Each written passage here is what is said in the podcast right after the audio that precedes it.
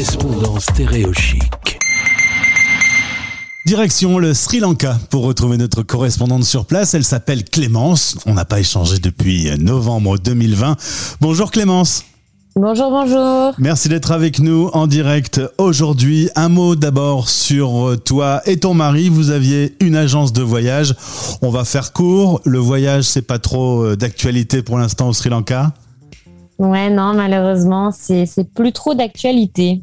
Et ce sera pour euh, plus tard, étant donné que la crise sanitaire est à nouveau de retour. On va en parler dans un instant. Tu m'as dit que tu t'étais reconverti, du coup tu donnais des cours de français.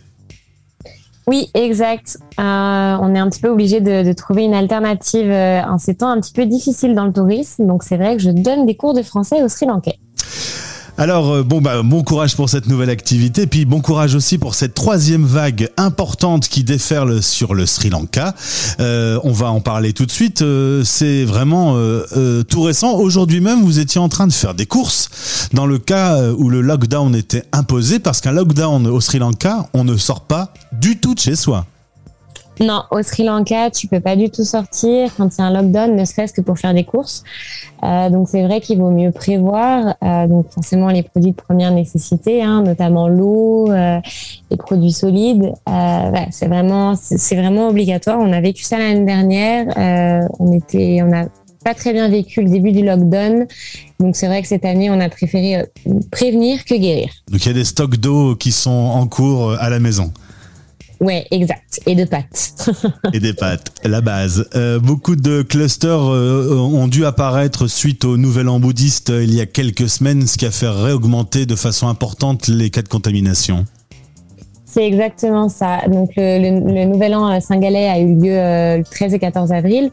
C'est vrai que l'année dernière, les festivités avaient été annulées bah, parce qu'on était vraiment en, plein Covid et qu'on était tous en lockdown total, hein, toute l'île. Euh, donc c'est vrai que cette année, bah, les Sri Lankais ont vraiment voulu fêter ça et euh, bah, malheureusement, il y a eu énormément euh, de clusters suite à ces, à ces festivités. Et le variant indien est même peut-être arrivé via les pêcheurs, tu m'expliquais? C'est ça, apparemment. Alors après, est-ce que c'est vrai, est-ce que c'est pas vrai? Il y a des rumeurs, euh, mais effectivement, le variant indien serait arrivé euh, à Jaffna euh, et probablement donc dans le nord de l'île et probablement sur la côte est. donc c'est vrai que les autorités préfèrent vraiment essayer de maîtriser au maximum la situation euh, pour éviter d'être dépassé tout simplement quoi.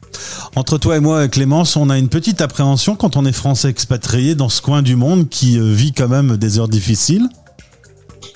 Clairement non, parce que euh, honnêtement, on sent, on sent vraiment insécurité dans le sens où le gouvernement sri-lankais a l'année dernière pris énormément de mesures et très très vite. Euh, en fait, l'île l'année dernière c'était vraiment fermé en l'espace de dix jours. Euh, alors oui, on avait été en lockdown pendant six semaines et c'est sûr que ça fait un petit peu peur parce que tu dis ok, mais comment je vais faire pour faire mes courses, comment je vais faire pour manger?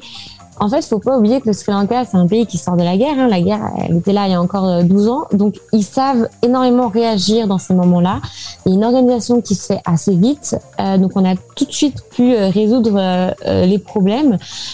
donc, honnêtement, non, pas d'appréhension ou quoi que ce soit. Et je préfère qu'à la limite, ils nous mettent un gros lockdown qui va durer un mois et après ça, on revit normalement, quoi. C'est vrai que que, pardon, comme, comme je, t'expliquais euh, avant, nous, on vivait vraiment normalement, quasiment normalement, entre juin 2020 et avril 2021. Ouais, donc euh, c'est peut-être un passage pas agréable, mais qui pourrait permettre de remettre un peu d'ordre en fait. Ouais, exactement. C'est exactement ça. Alors, on va parler de quelque chose de plus joyeux, Clémence, parce qu'en plus, euh, avec le sourire dans ta voix, euh, tu tenais euh, à parler sur notre antenne. C'est toi qui es venu vers moi de la fête du Vesak. Alors, il va falloir que tu m'éclaires un petit peu et que tu m'expliques quelle est cette fête au Sri Lanka. Alors, on, va, commencer par la base. Il faut savoir qu'au Sri Lanka, on célèbre chaque mois le jour de pleine lune qui est appelé le jour de Poya. Un jour de pleine lune, c'est un rapport avec un événement de la vie de Bouddha. Le mois de mai et le mois de juin, donc c'est deux des célébrités les plus importantes. Euh, donc là, on va parler du mois de mai. Le mois de mai, donc c'est la fête de Vesak, la pleine lune de Vesak, et on va célébrer la naissance, l'illumination et la mort de Bouddha. Et alors, euh, dans, le concret, les fêtes auront lieu comment? Alors, on imagine qu'elles se passent de façon classique. Qu'est-ce qui se passe dans la ville? Alors forcément, donc euh, on doit aller au temple, euh, ça c'est vraiment une obligation.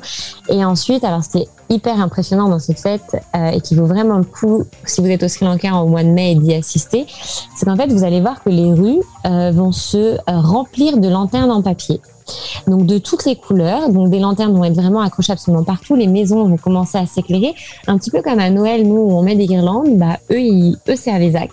Donc c'est vraiment super, super à voir. Et le soir venu, bah, toutes les lanternes sont allumées. Oh Donc c'est vraiment un spectacle qui est grandiose à voir.